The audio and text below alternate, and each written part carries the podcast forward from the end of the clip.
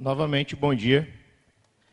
Só fazer uma apresentação rápida, bem rápida aqui do Eurípides, mas primeiro eu gostaria de agradecer a todos vocês que abraçaram a ideia do Start, que o Start foi realmente feito para vocês e que vocês saiam daqui realmente é, impactados, vamos dizer assim. O Eurípides, ele chegou ontem aqui em Caxias, ele veio de São Paulo, ele é líder do time de designer da consultoria Evanader, e ele também é professor e palestrante. Bora para cá, Eurípides.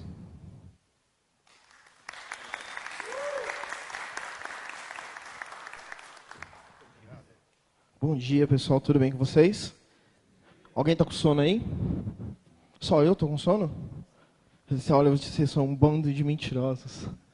É, pessoal, bom dia de novo. Uh, a ideia aqui da, da discussão, e pelo menos, na verdade, todas as minhas palestras eu gosto de fazer uma provocação. Né? Eu gosto de falar para o pessoal olhar para aquilo que elas, para as pessoas olharem para aquilo que elas fazem no dia a dia de uma forma diferente. Uh, e hoje não, não vai ser diferente disso. Né? Eu quero trazer uma provocação do aspecto de design como um todo. E aí eu não estou falando só de, do design básico ali, do design de internet, do design digital, mas o design como um todo. Então, é, qual que é a ideia, gente? A ideia é que a gente pense o seguinte, que design é muito mais do que a gente simplesmente imagina, certo? Eu me apresento no final, depois, né? Não gosto de ficar, ficar me apresentando no começo, porque a gente está perdendo tempo de conversa, né? Então, gente, pensando nessa ideia de design, é, eu acredito que por muitos estarem aqui, a gente já entende qual a importância do design, né? Uh, alguém aqui acha que não é importante investir em design? Quem acha que é importante investir em design? Todo mundo imagina, né? Então legal. A gente sabe que esse pensamento de design ele impacta muito no nosso dia a dia, certo? Ou seja, a gente vive a era da experiência. Isso não é novidade para vocês e eu não preciso dizer isso mil vezes. Mas por que, que eu trago um slide falando sobre isso daqui? Por uma coisa muito simples. Ah, e aí eu quero que vocês façam o seguinte exercício. Vão pensando no dia a dia de vocês e relacionando com aquilo que eu estou falando aqui. A gente vive situações, né, e se tiver empresário aqui, é, sinto muito, mas é uma, é, a vida vai ser mais difícil para você, porque a gente vive um, um mundo em que as pessoas esperam experiências tão bacanas quanto as experiências desses aplicativos aqui. Se você vai no cinema, você quer ter uma experiência tão boa quanto pedir um Uber. Se você vai no restaurante, você quer ter uma experiência tão boa quanto, por exemplo, ouvir uma música no Spotify. E é isso, e é disso que eu quero falar, é disso que eu quero uh, provocar. E o que, que o design né, tem a ver com tudo isso? Né? Por que, que eu estou falando dessa questão de experiência e o que, que o design tem a ver com tudo isso? Tudo, gente, tudo, absolutamente tudo. Uh, e por quê? Vamos começar um pouquinho pensando no conceito do que é o design, certo? Para ficar bem clara essa situação. O nosso querido amigo Jack Scalzi, e até juntando um pouquinho do que o Ítalo falou, né? Uh, o Jack Scalzi fala o seguinte, ele fala que design devia ser uma invenção cultural, mais do que uma solução de problemas. Né? Uh, se você pesquisar sobre design e tudo mais, vai ver o pessoal falando sobre esse aspecto da solução de problemas. Mas, na verdade, o design deveria é, criar soluções culturais. Por quê? Um dentista também resolve problema. Um mecânico também resolve problema. Só que o design deveria mudar a forma com que a gente se relaciona com algo. Então, depois que esse pequeno aparelhinho aí é, chegou, nós mudamos a forma com que a gente se relaciona com tecnologia, certo? Todos os aparelhos são baseados nesse nesse formato, certo? Agora estão tentando começar a mudar alguma coisa, mas todos estão baseados nesse formato. E ele mais do que mudou a forma que a gente se relaciona com tecnologia, mudou a forma com que a gente se relaciona com o mundo. Qual a primeira coisa que você vê quando acorda? Qual a última coisa que você vê quando vai dormir? Como você se comunica no dia a dia? Né? Alguém aqui faz ligação telefônica com isso aqui? Bem pouco, né? O resto da sua vida toda está sendo resolvido aqui. Então, é esse tipo de pensamento que a gente tem que trazer. Maquininha de café em cápsula, certo? Antes da criação da Nespresso, não existia o comportamento de consumo de café em cápsula. Simples assim. Uh, o que cria um mercado novo, novas empresas começam a oferecer isso daí, uh, concorrência acontece, mas e se cria outros problemas, na verdade, né? Você tem um problema agora que é o lixo, mas uh, de certa forma você tem, de certa forma não, você tem uma criação de um de um de um comportamento novo. Muito bem. Uh, alguém aqui usa esse banco bacana aqui? Vocês adoram esse banco bacana, não adoram esse banco bacana? Porque você é bem atendido, é super fácil de cuidar do seu, do seu dinheiro com ele. Se você tem um problema, eles conversam com você do jeito legal. Não é simples assim? Se ele oferecesse a mesma coisa que algum outro banco tradicional oferecesse, você não ia abandonar o seu banco tradicional e ir para esse banco? Por quê? Experiência, serviço, certo? Uh, Starbucks, quem teve a, a possibilidade de ir num Starbucks, sabe um pouquinho dessa, dessa sensação de, de design voltado para serviço. Né? Quem gosta de café de verdade não gosta do café daqui, diz que o café daqui é horrível. Mas o lugar é tão bacana, o jeito que você é atendido é tão bacana, você vai lá e toma outras coisas, que as pessoas continuam indo no lugar.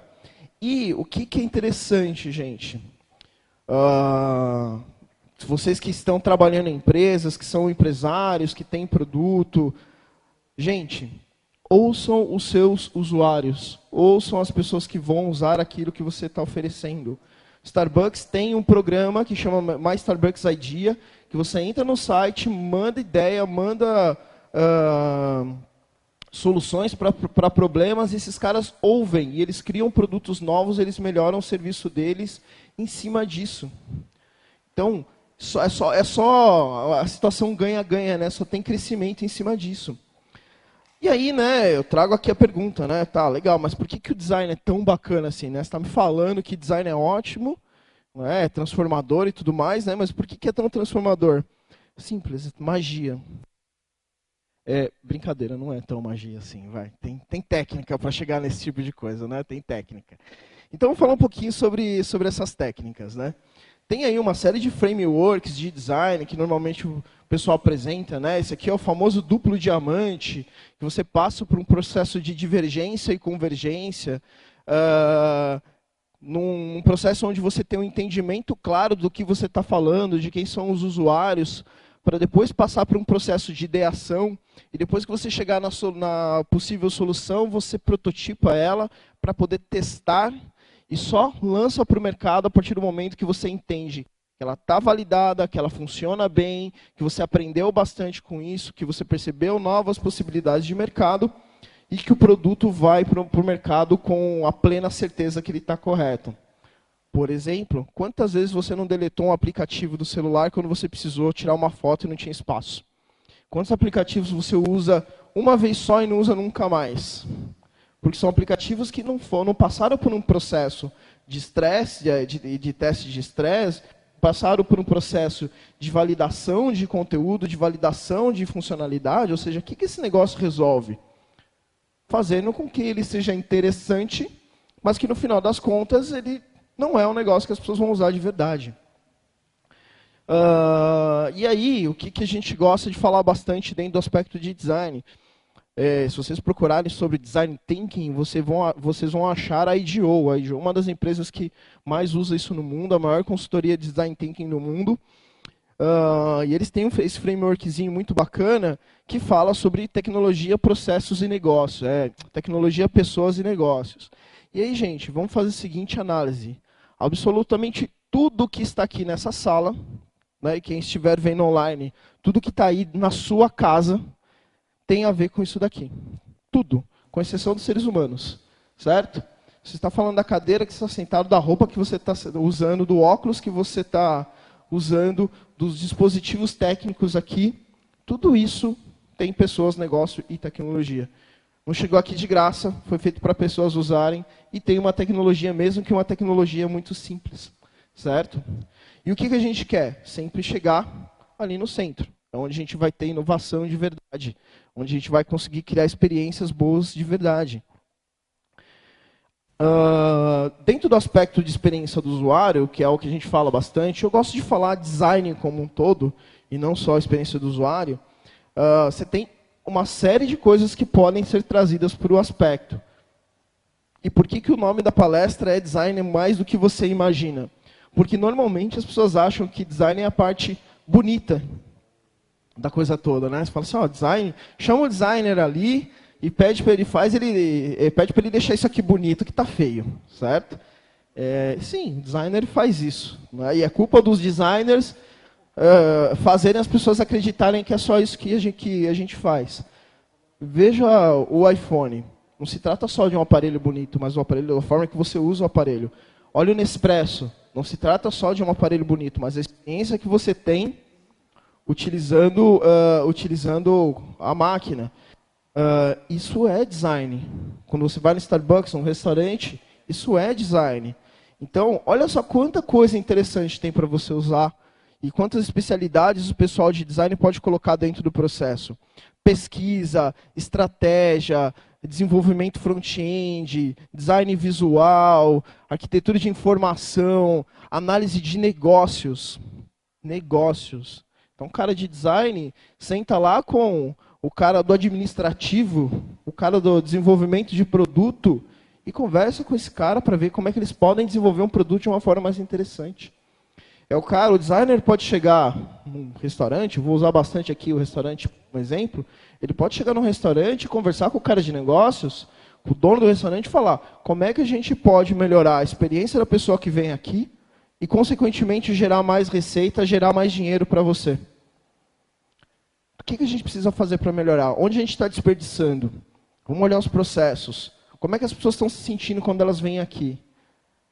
Quem é o público que vem aqui? O que, que a gente está oferecendo para essas pessoas? A gente está oferecendo a, coisa certa para as pessoas certas? São perguntas que o pessoal de design vai perguntar. E aí, se você olhar para todas as coisas de design, né? Business design, service design, é, design de experiência, design de é, experiência do consumidor, todas essas coisas né, que o pessoal vai falar que tem diferenças, e realmente tem algum detalhezinho ou outro para cada uma delas, é, todas elas você vai conseguir trabalhar bem se você simplesmente pensar que é design. Simples assim. Design fora do país é praticamente utilizado como um verbo, né? Um engenheiro ele faz o design de um avião, ele faz o design de uma placa de sistema. Uh, e é isso que a gente devia pensar. Eu queria dizer para vocês o seguinte: vocês sabiam que vocês também fazem design, mesmo sem vocês saberem? Por exemplo, quando você se arruma de manhã, eu não estou falando que você desenha a roupa, mas quando você se arruma, que você vai trabalhar, muitas vezes você não escolhe a roupa de acordo com o lugar que você vai, de acordo com a situação. E o que, qual é o objetivo que você tem quando você escolhe essa roupa? De repente você não está tentando passar uma mensagem? Tem um casamento ali, eu vou me vestir assim, vou vestir assado, vou conquistar alguém, não vou conquistar alguém, vou, vou aparecer como uma pessoa mais séria, uma pessoa mais despojada. Você se prepara para passar uma mensagem. E às vezes você nem percebe isso. Então, quando a gente está no dia a dia, a gente está fazendo design e nem está percebendo. Seja aquela gambiarrazinha que a gente faz para no dia a dia de casa, a gente não faz umas gambiarrazinhas? Faz, não faz? A gente está fazendo design. Mesmo que inconsciente. Se é bom design ou mau design é uma outra história, é uma outra discussão. Mas a gente está fazendo design no dia a dia. E é isso que a gente tem que começar a perceber. Porque a gente começa a adaptar as coisas do mundo para a nossa necessidade. E quando a gente está fazendo projetos diversos, seja projetos digitais, projetos físicos, serviços e assim por diante, a gente tem que lembrar que as pessoas que vão usar os nossos produtos, os nossos serviços, também estão se adaptando. Então, por mais que você planeje, o usuário vai utilizar do jeito que ele achar interessante. Eu recebi uma foto hoje de manhã que não deu tempo de colocar no slide, que era uma foto de um, uma essas caixinhas de comida de gato, né? Então tinha três, três potinhos assim, super bonitinhos, no, em cima de uma caixinha. E assim, aí você pensa, né, ó, aqui eu planejei bonitinho, cada gato vem, come, e aí a, a, outra foto são os gatos, um por cima do outro, tentando comer, um do lado direito tentando comer do lado esquerdo, o outro por baixo, porque o usuário vai usar do jeito que ele quiser.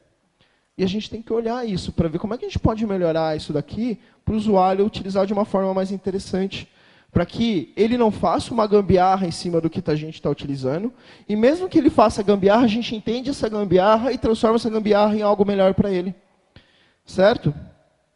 E aí, gente, é, agora eu começo a provocação mais pesada. Certo? Cada vez que você faz algo para alguma outra pessoa, você está fazendo design. Mesmo sem saber. Certo? Então, eu vou postar um, colocar uns vídeos aqui para a gente uh, ver isso daqui. Temos áudio? Deixa eu voltar. Escuta aqui, Sócrates. E se eu Boa. dissesse que vejo esses sapatos no meu sonho? Diria que talvez ainda esteja dormindo.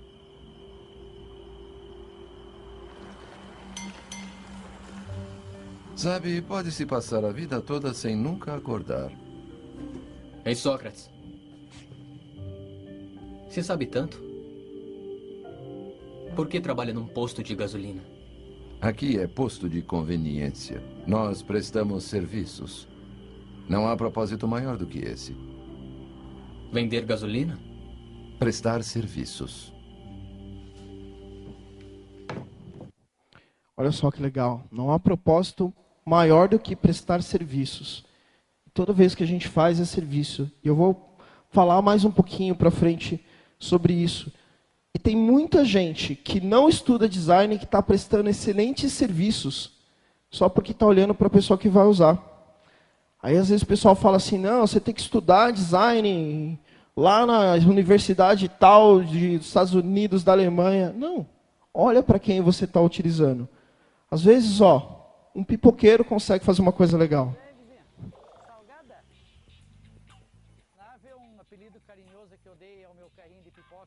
Porque é daqui que eu realizo meus sonhos.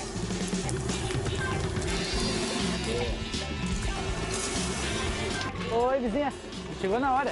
Tá estourando a quentinha de leite. Meia, meia hora, então já tá saindo a doce aqui, a quentinha. Aqui é assim, uma panela de cada sabor, tem que ir alternando, porque senão não vem se fazer. Somos em vários vendedores de pipoca aqui no Anel Central de Curitiba, aproximadamente 70. Começou a sair o cheirinho de pipoca, forma fila. É assim, sem parar um minuto. Peraí, peraí, peraí. Paranaense come tanta pipoca assim, gente? O anel central de Curitiba tem 13 quilômetros. 70 pipoqueiros, então um pipoqueiro a cada 200 metros. Todos vendem pipoca sem parar, é isso? Não. Não? Não. Vendo muito mais, oferecendo um produto de qualidade quando tive a minha autorização para poder vender pipoca aqui, eu fui fazer uma pesquisa de mercado, o que era ser pipoqueiro nesse ponto de vendas. Percebi que três itens no meu carrinho de pipoca, que é qualidade, atendimento e o asseio, já seria diferente dos meus concorrentes. Então, eu só trabalho com o milho importado, insumos da melhor qualidade, sempre prezei muito pela higiene e principalmente a qualidade no atendimento. Oi, vizinha, boa tarde. Chegaram bem na hora. O bom empreendedor olha para o seu concorrente o tempo todo. Assim como ele olha para o seu cliente, ele olha para o seu concorrente. Se eu perguntar agora para você, se você conhece algum produto que não tenha pelo menos um concorrente, você não vai achar. Então, se qualquer produto tem pelo menos um concorrente, o que, é que você tem que fazer? Olhar o padrão que existe, agregar algum valor para que você tenha um diferencial. Agregar valor é mostrar ao cliente que o produto que ele está levando vale mais do que o preço que ele está pagando. Coisas simples agregam valor ao seu produto. A organização da sua loja, a limpeza do ambiente agregam valor ao seu produto. Sempre prezei muito pela higiene. Eu mandei imprimir os dias da semana no bolso do meu jaleco de segunda a sexta-feira para o freguês ter certeza que a gente troca todo dia. Olha só que coisa simples. Cada 20 minutos simples. Os utensílios são limpos com o álcool em gel 70. Você passa vendo, é na rua e vê ele limpando. É um guardanapo, uma balinha de menta para dar um frescor na boca do meu freguês, um sachê de fio dental personalizado da pipoca do Valdir, até os pneus do meu carrinho de pipoca eu passo pneu pretinho. Gente, sim, nada demais, né? A única coisa que ele fez foi ouvir as pessoas, pesquisar o que é ser pipoqueiro aqui, o que, que as outras pessoas oferecem que eu não ofereço, ou o que, que eu posso oferecer que eles não oferecem. Não é que o pessoal fala de é, é, vantagem injusta, que é exatamente isso. O que, que eu posso oferecer que outras pessoas não oferecem? E é isso que a gente tem que começar a olhar, porque tudo é serviço, gente. Comecem a pensar dessa forma. Tudo é serviço. E por que, que tudo é serviço, gente? Por uma coisa muito simples. Olha aqui. Isso é um carro, certo? É um carro bacana. Mas quando a pessoa compra esse carro, ela não está comprando um carro. Ela está comprando status. Ela está comprando a possibilidade dela se deslocar de um lugar para o outro. Ela está comprando a possibilidade dela conquistar outra pessoa, dela se divertir mais por conta da velocidade, dela transportar a família. Ela não está comprando um carro. A mesma coisa, algo simples assim, ó. Quem comprar uma, quem compra uma furadeira, não quer uma furadeira, quer um furo na parede. E talvez nem um furo na parede queira quer colocar um quadro, quer resolver um problema dentro de casa. Lógico, tem gente que gosta. Eu quero ter uma furadeira em casa porque eu gosto de furadeiras. Sei lá, tem gente que gosta. Mas porque gosta do quê? Gosta de trabalhos manuais. Então a furadeira é o meio por onde a pessoa vai conseguir fazer aquele, aquele trabalho manual. E ela tem que oferecer o quê? Funcionalidades que facilitem esse trabalho manual, porque é isso que vai diferenciar ela de outra furadeira. Olha só um exemplo interessante. Né? Não é só um programa de TV. Certo? O que, que a gente tem aqui? A gente tem a possibilidade de ser um serviço de entretenimento, um serviço de informação. Não é só um programa de TV. Uma academia não é só uma academia, não é só um espaço para você utilizar máquinas. Olha só o quanto a gente pode impactar a vida de uma pessoa através disso. Tem muita gente que vai para academia para ficar bonitão, para se relacionar com outras pessoas, ou porque gosta de ficar bonitão. Então a academia é o meio que faz, que permite isso. E tem muita gente que vai para academia por conta de saúde. Tem problemas de saúde, vai treinar e isso muda a vida da pessoa, a pessoa uh, ganha mais saúde, começa a viver de uma forma mais interessante, só por conta desse espaço. É um serviço que está sendo oferecido certo? E não é um serviço de, vem aqui eu vou deixar você mais magro. Não, é um serviço de mudança de vida da pessoa. Então, olha só, a gente impacta muito bem. Como o Ítalo falou, um sistema impactou a vida de uma pessoa que era ali semi-analfabeto. Então, olha só, a gente vai impactar a vida das pessoas e pronto. E para a gente fazer isso no dia a dia, amanhã, hoje, quando vocês começarem a pensar naquilo que vocês oferecem, Pensem, como alguém se sente quando? Certo? Se você trabalha de atendente, de atendente do, do supermercado, como alguém se sente quando tem que passar as compras? Como você se sente quando você tem que pegar um ônibus para ir trabalhar? Como você se sente quando você tem que baixar um aplicativo? Como você se sente quando você tem que resolver um problema no banco? Nós temos esse, essa sensação, né? Se eu perguntar para vocês, como você se sente quando você tem que declarar o imposto de renda? Né? Tem uma série de sensações ali. E muita gente fica nervosa. Por quê?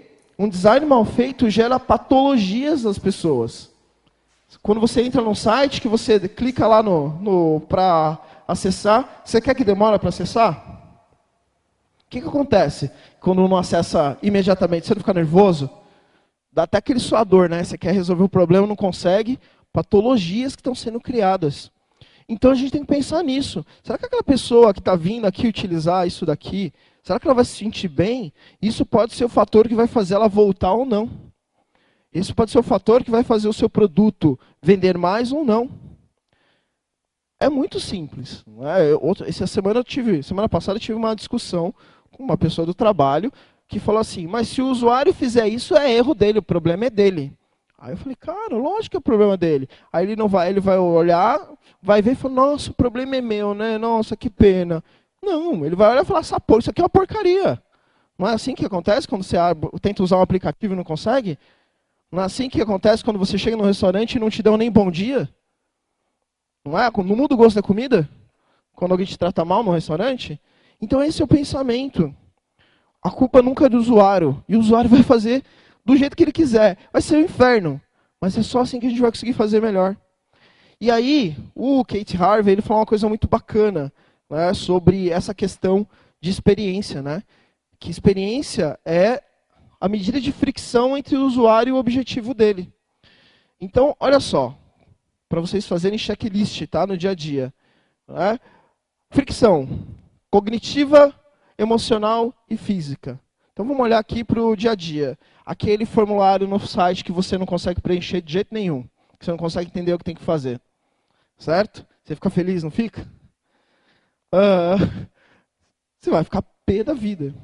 E quando dá erro? Quando trava? quando você tem que fazer uma gambiarra ali no site, você não pode colocar o ponto no, no CPF e o site não avisa que você não pode pôr ponto no CPF. Aí você tem que descobrir que como que você fica? Você não consegue fazer, você fica irritado. Certo? E, de novo, você vai usar aquilo que for mais simples. Se tiver um concorrente oferecendo algo mais simples, tem dois pipoqueiros aqui. Tem um que vai te dar um papelzinho, um fio dental para você limpar a mão depois. Você está indo para uma reunião, está indo encontrar com alguém e tem um outro pipoqueiro normal. Qual dos dois você vai, gente? Né? Simples. Bom, esse daqui é maravilhoso. Esse daqui serve muito pro, pro dia a dia de quem faz coisas digitais, mas eu, eu aconselho sempre a olhar, a olhar para esse cara para outras coisas também, que é o, o famoso UX Honeycomb, que fala que as coisas têm que ser simples, têm que ser fáceis de usar, têm que ser úteis, têm que ser encontráveis, acessíveis, têm que gerar credibilidade para as pessoas. E aí, gente, olha para o que vocês fizeram ontem. É fácil de usar? É desejável para as pessoas que vão utilizar? Gera valor para essa pessoa? Vamos pensar, por exemplo, no Instagram. Instagram é fácil de usar? É útil? Gera valor para as pessoas que estão utilizando? Tem credibilidade? Tem tudo isso. Certo? E aquele é o aplicativo que quando você precisa de espaço você não deleta. É um aplicativo que você utiliza o tempo inteiro. Certo? Uh, e é isso que a gente tem que fazer. Imprime isso, coloca na parede do seu trabalho e pensa: o que eu estou fazendo hoje aqui é útil de verdade para o usuário? É fácil de usar para o usuário? O usuário vai utilizar isso aqui e vai ficar feliz? Eu vou gerar valor na vida dessa pessoa a partir disso? O que, que eu vou fazer? Eu vou gerar, ele tem credibilidade, ele passa credibilidade? Você tem que pensar em tudo isso. Ou então, faça perguntinhas, certo? Isso aqui é um outro checklist interessante. Começou um projeto, ou pega o projeto que você está fazendo. Quem é que vai utilizar isso daqui? Por que, que essa pessoa vai utilizar isso daqui? Certo? E o que, que ela vai utilizar? Olha, eu estou falando aqui de um aplicativo de namoro. Certo? Ah, legal. Quem vai utilizar? Certo? Por quê? Ah, porque a pessoa quer namorar. Certo? O que, que ela vai utilizar? Ela vai utilizar um aplicativo onde ela vê fotos das pessoas e dá like. Certo? Quando ela vai utilizar? Ah, quando ela estiver solteira, à noite, de dia. Quando ela. Ou se for, falando em um aplicativo de imposto de renda, eu vou usar uma vez no ano. Mas vai usar, num período específico. Certo? Onde ele vai usar? No computador? Na rua? Vai ser um serviço? Certo? E como é que ele vai utilizar? Qual a forma de uso disso? Se você fazer essas seis perguntinhas aqui, você já começa a pensar melhor sobre o que você quer criar. E aí, gente, não vem da sua cabeça. Vem do, de uma técnica, certo? E o que eu sempre falo, vamos tentar fazer direito, de verdade? Se o da Jaguar ele fala, né? Se você acha que um bom design é caro, você devia dar uma olhadinha no, no preço de um design mal feito, de um design ruim. Projetos digitais. Cerca de 50% do tempo gasto em um projeto digital é em retrabalho. Dinheiro sendo jogado fora porque não houve planejamento. 50%. Alguém, quem aqui trabalha com tecnologia? Poucas pessoas? Ah, tem umas duas pessoas ali. Não tem um monte de retrabalho? Porque chega lá no meio, ah, a gente não pensou em tal coisa. Ah, isso aqui que a gente fez não é tão bom assim. E vai lá, gasta dinheiro, gasta dinheiro, gasta dinheiro, gasta dinheiro. Uh, recentemente, a gente teve um probleminha no Oscar, né? O, o, foi anunciado o Oscar errado, só porque a pessoa estava com uma fichinha que com a ficha errada e a ficha não mostrava direito o que era, né? Então a ficha que foi apresentada ela aquela ali. E olha, ó, melhor atriz pequenininho ali no final. E aí as duas pessoas que estavam no palco eram dois idosos, com milhões de pessoas no mundo olhando. Você acha que a pessoa estava nervosa ou não? Você acha que ela ia prestar atenção no que estava escrito ali ou não? Ou, ou não? Não vai prestar.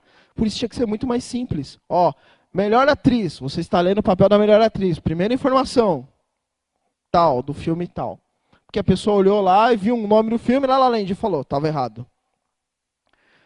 Uh, pensa que as pessoas vão usar aquilo que você oferece, certo? Então, se você for fazer um lápis, pensa que as pessoas vão usar o lápis. Né?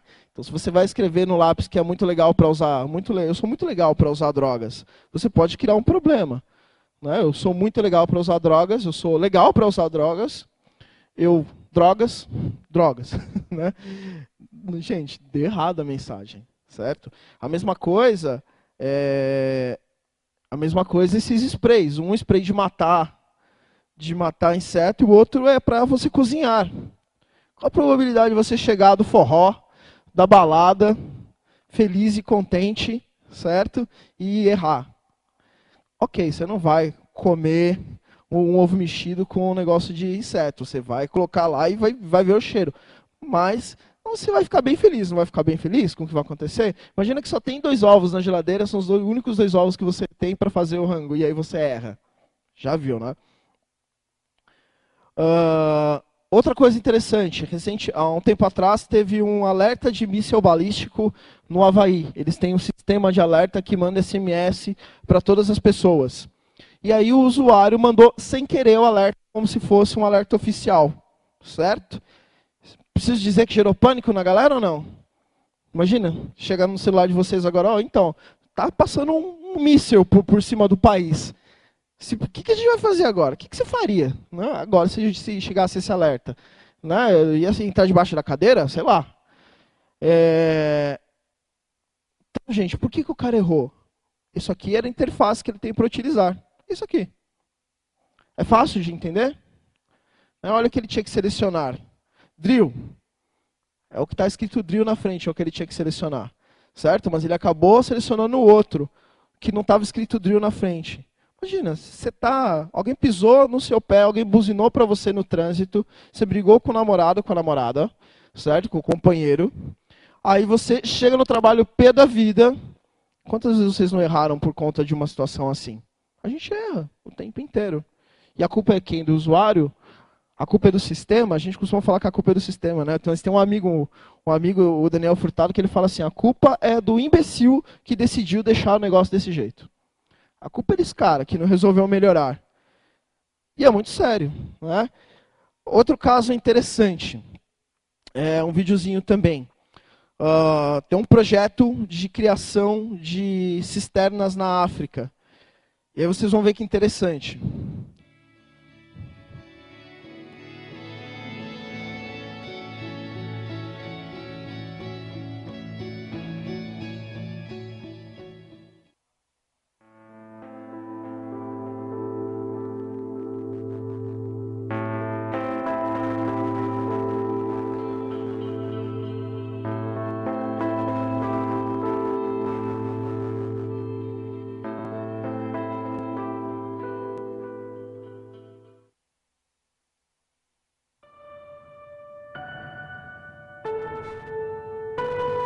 Uma ideia maravilhosa?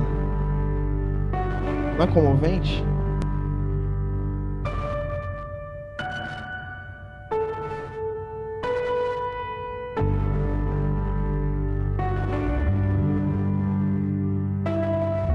As crianças brincam ali e a cisterna cospe água limpa do, do, do poço. As pessoas podem construir por elas mesmas. Os caras conseguiram muita grana por projeto, mais de mil é, giragiras foram colocados. Eles queriam instalar 4 mil. Sensacional, não é legal? Só que é o seguinte, gente, abandonaram o projeto. Aí você fala, mas por que abandonaram, abandonaram esse projeto? Gente, Alguém aqui tem sobrinho, filho e alguma coisa, alguma coisa assim? Já viu criança? Já, né? Você decide que hora a criança tem que brincar? Você não decide. A criança brinca a hora que ela quer, não é? E o que, eles perceberam, gente? Primeiro, se eu colocar uma alavanca, é mais barato do que colocar um negócio daquele jeito. Eu não mando a hora que a criança quer brincar. E, gente, eu estou fazendo trabalho infantil. É simples assim. Então, o projeto falhou. Apesar de ser uma ideia interessantíssima. O projeto falhou porque não olharam para frente. Não olharam né, para o departamento de vai dar problema. É legal, nossa, que ideia sensacional, as crianças brincam e tiram água, mas é caro. Você não controla a hora que as crianças vão brincar. E se as crianças estiverem na escola? Quem é que vai tirar aquilo ali? Entendeu? É, é assim, coisa simples. Testar. Tem que ser, você tem que testar antes de sair fazendo um monte. Fizeram um monte e aí o projeto jogou dinheiro fora. Apesar de parecer ser uma ideia muito bacana. Mas às vezes não, você não precisa reinventar a roda certo? O próprio Ítalo me falou que teve um problema, os maiores chamados no sistema dele era por falta de conexão. E ele percebeu que que normalmente era o cabo da impressora desconectado. Simples assim. Aí o que ele fez? Ele colocou um alertinha lá no, no sistema dizendo que o cabo estava desconectado. Simples. Olha, como ele, olha a quantidade de dinheiro que ele economizou. Olha a quantidade de chamados que foram diminuídos por uma coisa assim. Então, esse, esse olhar. Então, falar de exemplos aqui é, de como é que você pode utilizar o design a seu favor.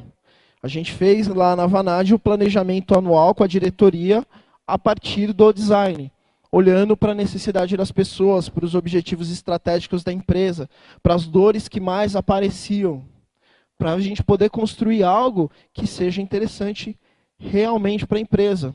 Não só o que o, o diretor está pensando, e todos eles sentados numa mesa discutindo, mas fazendo uma provocação para criar algo mais interessante. Opa. Ah, pronto. Foram, foram dois slides aqui. Outra coisa, outro projeto. É, eu participei do projeto do site da Unimed do Brasil. E a gente fez uma pesquisa uh, bem pesada antes de começar a fazer o site. Então a gente pesquisou, colocou pesquisa no site, fez entrevista em profundidade com os usuários, criou protótipos, fez teste de usabilidade para depois chegar na parte visual, na parte bonita. Foram praticamente seis meses de pesquisa antes da gente chegar no layout, na parte bonita. E olha só coisas interessantes. Isso aqui é uma persona de um dos usuários do site. Eu chamo a atenção para esse pedaço aqui. Ó. É uma pessoa que prefere usar smartphone e ela acessa da casa dela, da rua e do trabalho. Esse site tem que funcionar em celular? Alguém aqui acha que não tem que funcionar em celular? Esse site tem que ser rápido, porque a pessoa está acessando da rua? Sim ou com certeza? Ambos. Né? Uh, só que a gente só ia chegar nessa solução se a gente pesquisasse. Então a gente, a partir da pesquisa, a gente colocou: esse site tem que ser feito primeiro para celular. E, esse, e o site que a gente criou é um site que oferece serviço. Então, se você entrar lá no site, você vai ter menos propaganda e vai ter lá, segunda via do boleto, é, segunda via do boleto, é, guia médico e rede credenciada. Se não me engano, é mais ou menos o que está lá. Por quê? Porque a gente entendeu que eram as coisas que as pessoas mais procuravam no site. Então a gente entendeu, as pessoas entram no site para serviço. Elas não entram aqui só para ler conteúdo. Então a gente privilegiou isso. Para quê? Para fazer a experiência melhor. Porque eu não estou falando só do site, eu estou falando de vidas. Quem aqui gosta de ir no médico? Tem algum, deve ter alguém aí que gosta, hipocondríaco que adora. Mas, no geral, as pessoas não gostam de ir no médico, as pessoas não gostam de utilizar isso. E você já vai para o site pé da vida, preocupado se você está doente, se você não está doente. E se o site não for bom, você vai falar, o plano de saúde é uma porcaria. O atendimento médico pode ser ótimo, mas se o serviço em geral for ruim, você vai colocar. É uma porcaria. Uh, outra vez que a gente fez lá na Vanage, para falar sobre um assunto. A gente fez um workshop lá com 300 pessoas, para entender o que elas sabiam sobre um assunto e para fazer que uma reunião de anual não fosse uma reunião tão chata, fosse uma reunião um pouquinho mais interessante. E a gente coletou um monte de informação para conseguir criar treinamentos, para conseguir entender o que as pessoas sabiam sobre um assunto e facilitar essa conversa. Outro caso interessante, há um tempo atrás a Renault não tinha um site para celular, um site mobile. É, aí você me pergunta, como assim? Não tinha, os caras não tinham. E elas, eles eram muito preocupados com, com o cadastro para test drive. Muito preocupados com o cadastro para test drive. E eles estavam perdendo mais de um milhão de cadastros, né, de leads, por ano nisso. Uh, e aí a gente foi fazer o, o site fizemos o site e tal, né? Nós não éramos a agência principal, tinha uma outra agência principal. E aí, uma, no, depois que a gente lançou o site, uh, a agência colocou lá no site que a gente fez, eles colocaram um formulário por conta de uma promoção. Formulário super estranho, extenso. Quem é que gosta de preencher formulário extenso? Ninguém, né? Aí você entra no celular, os campos são pequenininhos, né? Você, ah, que legal. Ninguém gosta. E a gente falou, usa o nosso formulário. Porque os caras estavam reclamando que não tava, o site era ruim, o site não estava gerando leads. Quando eles lançaram a campanha, a primeira semana deu 600 leads só. A gente falou, usa o nosso formulário. Aí eles mudaram para o nosso formulário, aceitaram depois de muitas brigas. Segunda semana deu 14 mil leads. Uma diferençazinha básica, né? Por quê? Você tá para o usuário. Chega lá, o cara entra no formulário, a primeira coisa que tem lá é CPF. Você fala, opa, mas já? Né? Já. É, CPF, colocar CPF no formulário é quase igual você ir no, no restaurante com a pessoa e a pessoa querer já entrar no motel. É mais ou menos isso, né? Você fala, já, calma, nem te conheço ainda, espera um pouquinho. E é mais ou menos essa relação, porque você percebe que ficou sério. Então você tem que ajudar o usuário a entender que é importante para ele colocar o CPF. Uh, ah, outra coisa que a gente fez, uma loja de departamentos, dessas daí bacanas, uma loja de apartamentos parecida com essa que tem aqui do lado da gente. Uh, e a gente viu uma jornada da gerente da loja. E a gente percebeu o seguinte, que quando a gerente da loja não estava na loja, que ela descia para o escritório para mandar e-mail, para fazer reporte, essas coisas, a loja vendia menos. Então, o que a gente fez? Ofereceu as coisas para a pessoa, para o gerente da loja, poder utilizar enquanto ela estava na loja e assim a gente está aumentando a receita, deixando os usuários mais felizes. Mas como a gente descobriu isso, fomos lá, entrevistamos, conversamos, observamos, vimos o dia a dia da pessoa. Ou seja, a gente economizou dinheiro antes de começar a fazer desenvolvimento. Olha só que interessante, máquina de exame. Né? Não sei quem já passou por esse tipo de exame, como é legal entrar fazendo ficar nessas máquinas. Né? Você não pode se mexer, fica tocando aquela música eletrônica lá no fundo, te dão até um fone de ouvido, né? de tão alto que é o negócio. Agora, você imagina criança passar por esse exame. Criança fica parada fácil? Não, né? Então, um dos criadores dessa máquina, ao fazer uma visita no hospital, percebeu que 80% das crianças que passavam pelo exame tinham que passar por sedação, 80%, para poder fazer o exame. E a ideia que eles tiveram foi colocar uma camada de storytelling, ou seja, eles começaram a contar uma historiazinha então vinha lá o enfermeiro, o médico vestido de marinheiro e falava: Vamos lá, marinheiro, vamos para o navio, vamos para o submarino. E quando a criança entrava lá, ele falava para a criança: Olha, os piratas estão vindo aí. Não se mexe, senão eles vão te achar. Você vai ouvir o barulho da luta, mas não se mexe. Fica quietinho aí. Dessa forma, eles conseguiram diminuir de 80% para 10%. Porque as crianças começaram a brincar, a se divertir. Elas queriam voltar no outro dia, porque o negócio olhava para elas, humano. Né? O Ítalo começou falando exatamente disso. Deixa eu olhar para as pessoas aqui. Deixa eu procurar esse valor humano. Eu preciso resolver uma tarefa, eu preciso ganhar dinheiro, mas eu preciso também fazer com que as pessoas fiquem felizes. Bom, é, chegamos aqui no final. Temos um tempinho, acho que temos um tempinho para perguntas aí. Não sei quanto tempo é. 10 minutos para perguntas. Espero que tenham perguntas, bastante perguntas, que é bastante tempo.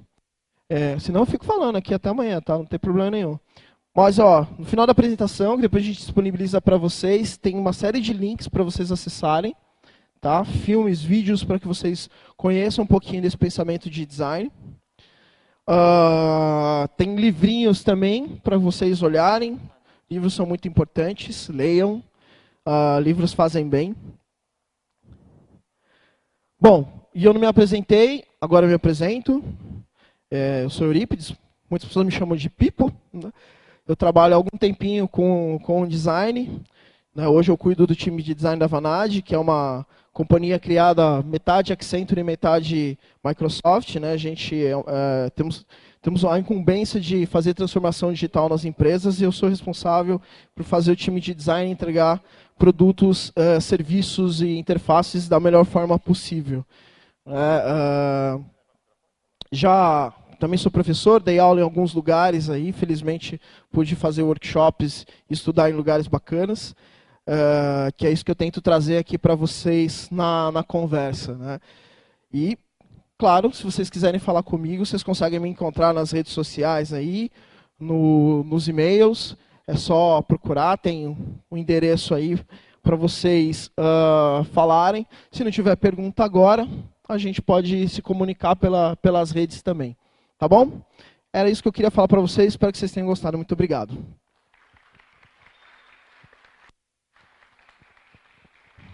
Agora, quem tiver pergunta, pode levantar a mão que a gente leva o microfone para vocês conversarem um pouco, tá? A gente tem 10 minutos de pergunta. E também lembrando que quiser água, a gente tem água disponível também aqui, tá? Boa. Pode perguntar que tipo de, de comida eu gosto. Pode perguntar que tipo de música eu gosto. Quais são as últimas séries que eu vi. É que normalmente não tem pergunta depois das minhas palestras. Eu não sei o que, que eu faço com a mágica que eu faço.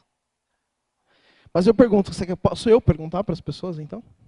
Alguém tem pergunta? Não, alguém levantou a mão, ninguém viu? Então eu, eu vou fazer perguntas. É...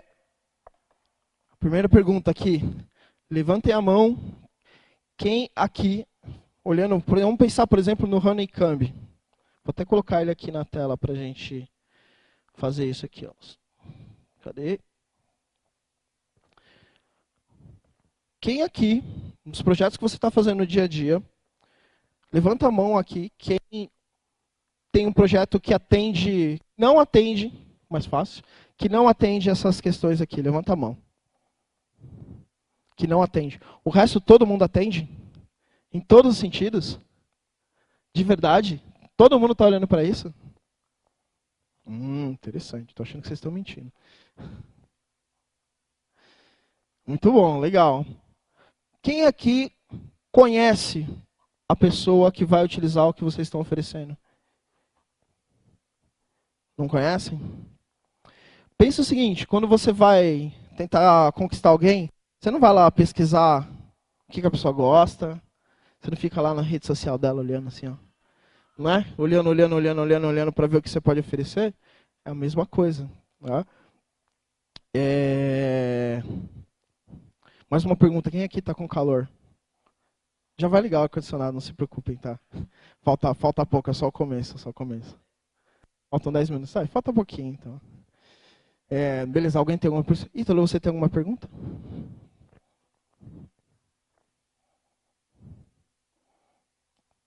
Ele, a primeira pergunta, como é que liga o microfone? É. demora, demora 10 segundos para ligar o microfone. Cara, eu tenho uma pergunta muito básica. Eu vou falar um pouquinho sobre o mercado, então. É, Venha. Muito, muita, muita gente aqui, na nossa, na nossa, nossa região, Nordeste, para cá, principalmente para essa, essa área aqui do Maranhão, Piauí, a gente acredita que existe uma diferença muito grande de quem está prestando serviço aqui para as pessoas que estão prestando serviço fora. São Paulo, Rio, região sudeste, né? E eu queria saber, pela percepção que tu tem, que tu já uhum. visitou, claro. a segunda vez que o Eurípides está aqui em Caxias, e pela percepção que tu tem, qual é a visão que tu tem das, da prestação de serviço aqui e prestação de serviço fora? É, essa pergunta é maravilhosa porque o pessoal fala assim, não, você trabalha com grandes empresas, né? É diferente. Aqui a gente trabalha com empresas que é familiar, é o dono ali, a família inteira. E aí eu vou dizer para vocês qual a diferença, gente. Absolutamente nenhuma. Nenhuma. A mesma forma que as pessoas tratam, dão importância para o que se faz para projetos aqui, com empresas menores ou com empresas maiores, é a mesma importância que as pessoas dão lá. Muda a cifra? Muda. Por exemplo, esse site é, da Renault, uh, a menina do marketing, eu olhei lá o, o analytics do site tinha 25 mil reais gastos por mês em AdWords só para mobile. Só para mobile. Para levar as pessoas para um site que não era mobile, não era colocado para celular. Aí você pensa, ué, como assim? Como assim? Parece que é alguma coisa feita por uma empresa fundo de quintal, não é? Mas não, para uma empresa grande. Às vezes a pessoa não prestou atenção no que estava acontecendo, tudo bem. Mas olha, não tem diferença. Né? Uh, uh, eu demorei dois anos num cliente, um banco grande, um banco de gente milionária. Eu demorei dois anos para o banco deixar eu falar com o usuário. Do... Dois anos. E mesmo assim, depois de dois anos falando com o usuário, ainda o, o VP do banco decide como as coisas vão ser. Ainda assim, depois de dois anos. A gente fez um projeto para os caras, um aplicativo de força de vendas. Uh, a gente falou, podemos, vamos testar esse aplicativo? Os caras falaram, vocês estão proibidos de testar. Vai ser desse jeito. Exatamente isso, vocês estão proibidos de testar. Passou três meses, eles vieram para a gente e falaram, a gente precisa redesenhar esse aplicativo porque ninguém está usando. Aí eu falei, tudo bem. Podemos testar? Já fizemos errado, vamos refazer e testar. Aí eles falaram, não, vocês estão proibidos de testar. Aí eu falei, tudo bem, não tem problema. A gente vai fazer do jeito que vocês querem, somos consultoria, daqui a pouco você chama a gente de novo para refazer, nós vamos adorar, vamos comer o seu dinheiro e vamos embora. E foi exatamente o que aconteceu. Até o cara entender que, tá bom, vai, testa esse negócio que eu não vou ficar jogando dinheiro fora. Porque os caras, eles acreditam que eles sabem tudo, porque é consultoria. É, consultoria não, porque o cara que é especialista, ele acha que ele sabe tudo, e eu sou especialista, e nisso eu, tenho que conhecer tudo.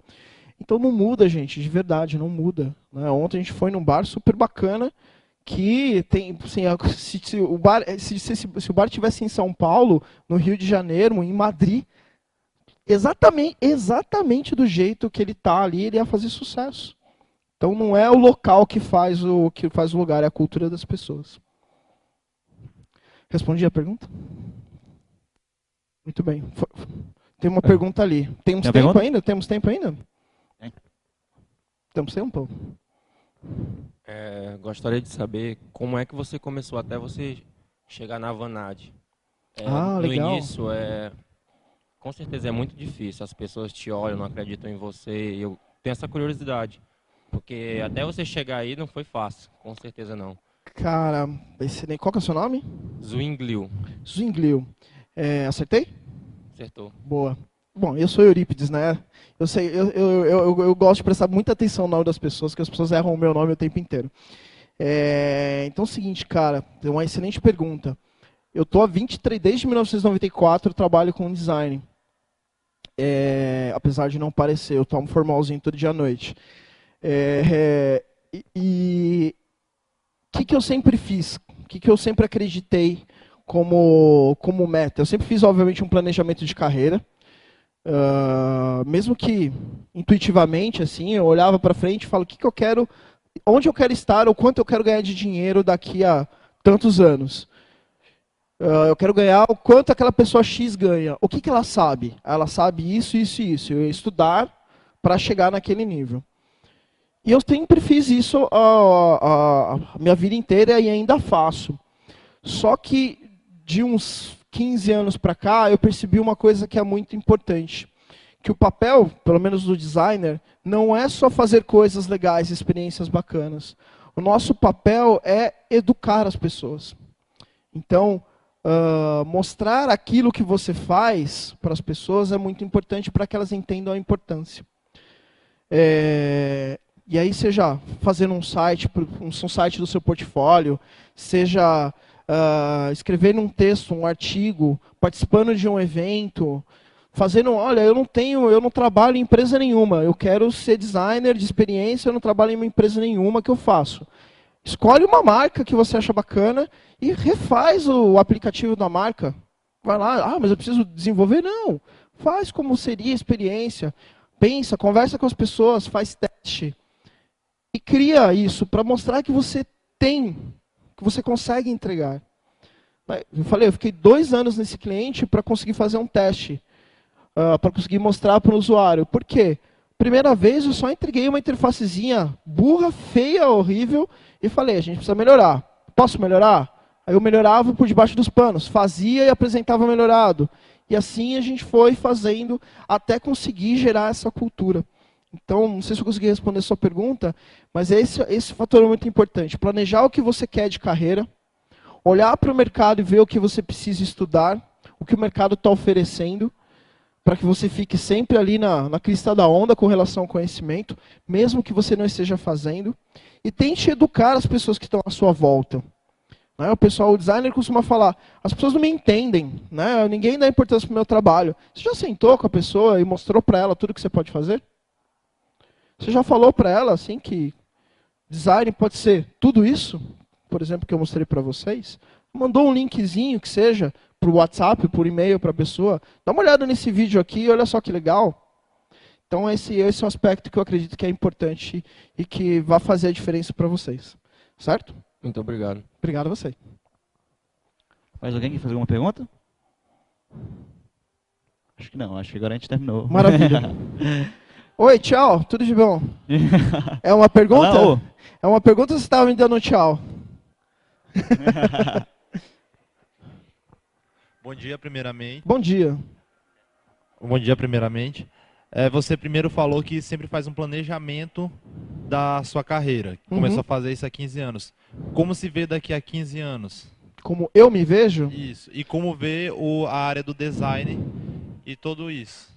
Tá, no meu caso, o meu planejamento de carreira, ele está muito voltado a atuar dentro das empresas e atuar dentro dos times como suporte para esses times.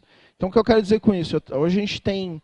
Eu entrei na Vanad, era uh, eu e o Márcio, sempre eu gosto de falar que era eu e o Márcio, porque eram os únicos designers que tinham. Hoje a gente tem 25 pessoas. Uh, e no começo a gente fazia muita tela, eu fazia muita interface. Hoje, eu não faço mais interface. Eu ajudo as pessoas nesse processo. Então, o meu planejamento de carreira está em oferecer mentoria, em oferecer uh, planejamento para as pessoas. O meu planejamento de carreira é deixar de utilizar software gráficos para utilizar Excel e PowerPoint. Esse, esse é o meu planejamento. Por quê? É pegar essa minha experiência e aplicar em alguma coisa. Então, esse é o meu planejamento para frente. Então, eu estou estudando negócios, eu estou estudando administração, eu estou estudando mentoria, eu estou estudando uh, coisas que o pessoal, de, é, gerentes estudam, esse tipo de coisa, porque é o que eu quero para o meu futuro e porque eu sei que já não dá mais para competir com essa molecada que faz tudo muito mais rápido, muito melhor do que eu. Então, eu tenho que utilizar a minha experiência de alguma forma. E eu vejo que o design, e aí, mundialmente falando, pelas conversas que eu tenho com o pessoal de fora, que eu tive com o Ítalo também, eu vejo que o design vai começar a ter um papel estratégico de verdade, mas só se os designers começarem a sair da caixinha, que eles ficam lá quietinhos, quietinhos né, não querem falar com ninguém, e começarem a se comunicar melhor. Então eu vejo que Uh, e aí você fala, não, mas aqui o nosso mercado daqui, de Caxias, daqui do Norte Nordeste, né, vai demorar. Cara, é o mesmo tempo do que qualquer outro lugar. Não se preocupe, a gente realmente vive num mundo globalizado. Então, pelo menos, no, por exemplo, no planejamento que eu tenho da Vanage, a gente vai deixar de fazer muita interface para atuar de forma estratégica no cliente. O que é atuar de forma estratégica? Por exemplo, a gente entra num cliente, analisa o ambiente de trabalho, que ferramentas eles utilizam, como eles se conversam, quais são as tarefas que eles têm que fazer, e a gente trabalha no processo, trabalha na construção de ferramentas. Às vezes tem um cliente que ele quer fazer lá um dashboard de, de, de analíticos, de analytics, né? Ele tem lá um call center e ele quer ver quantos riscos ele tem, quer ser, ele tem de ser processado, mas ele não sabe construir esse dash. A gente vai lá, faz uma sessão de design, né? Colamos post-it na parede que todo mundo fica feliz e definimos como é que vai ser isso daí. Então a gente entende que nesse papel estratégico nosso deve crescer. E eu exatamente o que eu acredito como do design como um todo, sabe? Se os designers começarem a trabalhar nesse com esse objetivo, nós vamos ser parceiros estratégicos, né? Eu estou adorando utilizar o Italo de exemplo, né? Antes dele oferecer o sistema dele, ele faz uma consultoria. Ele olha para o cara e fala: seu, seu estoque está organizado de jeito errado. Você precisa melhorar esse estoque. Você sabe quanto você perde de cerveja? Ah, mais ou menos. Mais ou menos não é, não é informação. Né? Ele, como é que é? Ele perdia mais de um engradado por mês, né? E aí, depois que ele fez a consultoria e instalou o sistema, o cara perde três cervejas por mês. Por semana, né? Não, por, não era um engradado por. Um engradado e meio por mês. E depois mudou para quatro cervejas por mês. Então, assim. É, é esse, mas por que, que ele chegou nisso? Porque ele foi lá e ficou enchendo o saco do cara enchendo o saco do cara. O cara falou, eu sei, eu só preciso do sistema. Não, você precisa de mais. Não, eu preciso do sistema. Não, você precisa de mais. Ele foi lá e provou para o cara que o cara precisava de mais. E aí conseguiu mudar a esfera. Respondi a pergunta? Maravilha. Agora a gente vai para a última pergunta, que já está com outro palestrante gatilhado. Plaquinha de 5 minutos subiu então... ali. É, primeiramente, bom dia a todos. Bom também. dia. E parabenizar o, o, evento aqui, que de fato, pelo início, de forma já me impactou. Que bom. e assim, Eurípides, Pipo, né? é, na tua visão, na tua experiência, assim, o que, que tu tem visto dentre todas as estratégias do design, de marketing, o que, que mais pode estar tá influenciando na vida da pessoa de modo a mudar a cultura, é, o ponto de vista do design, assim, o que, que mais tem dado os resultados na tua visão, assim, experiência? Tá. É, uma coisa que, que eu falo bastante, que eu tenho usado muito no dia a dia de trabalho, é, e aí, assim, não é necessariamente uma tendência, mas é uma coisa que, que funciona bem, que é o que a gente chama de modelo mental. Não sei se vocês já ouviram falar isso. Modelo mental é, quando você vai executar uma tarefa, você gostaria de utilizar, fazer essa tarefa da mesma forma que você faz coisas que você está usando no dia a dia. Uh, ou, por exemplo, não sei se vocês já passaram por isso, você vai todo dia para o mesmo lugar de carro. Todo dia para o mesmo lugar. Tem um dia que você tem que ir para um lugar diferente quando você vê você tá, fez o caminho errado. Porque você está tão acostumado a fazer aquilo. Né? Ou, por exemplo, você, quando você está navegando no site, está lá no site do e-commerce. Quando você quer voltar para a página principal, onde é que você clica? Alguém pode me responder? Onde você clica? Você quer voltar para a página principal? Onde? Onde? No logo da empresa, né? Aí você volta para a página principal. Porque isso já está na nossa cabeça, o nosso modelo mental. Então, uh, conectando com a sua pergunta, a questão de, de tendência, a questão do que, que, que, na minha opinião, chama mais atenção, é que a gente vive modelos mentais muito específicos para certas tarefas que a gente deseja que aconteçam nos outros lugares. Então, uh, eu falo para, às vezes eu falo, eu estava falando, por exemplo, para o pessoal do banco, né? A gente estava no banco, banco Santander essa uh, semana passada, e aí uh, os caras estavam querendo fazer um aplicativo assim, assim assado. Eu falei, ó, nós temos concorrentes de experiência. O cara, como assim? O que é concorrente de experiência? Eu falo, ó, o Uber é seu concorrente. O Spotify é seu concorrente. O Tinder é seu concorrente. Eu, cara, você tá maluco? Né? Ele falou exatamente, você tá maluco? Eu falei, não, não tô maluco. As pessoas vão querer usar o seu aplicativo tão fácil como é usar essas outras coisas. Então por que a gente não pega coisas que estão nesses lugares e traz como experiências para cá? Porque a gente vai facilitar, não é para copiar. É só para olhar para esse modelo mental. Então a gente tem os chamados concorrentes de experiência.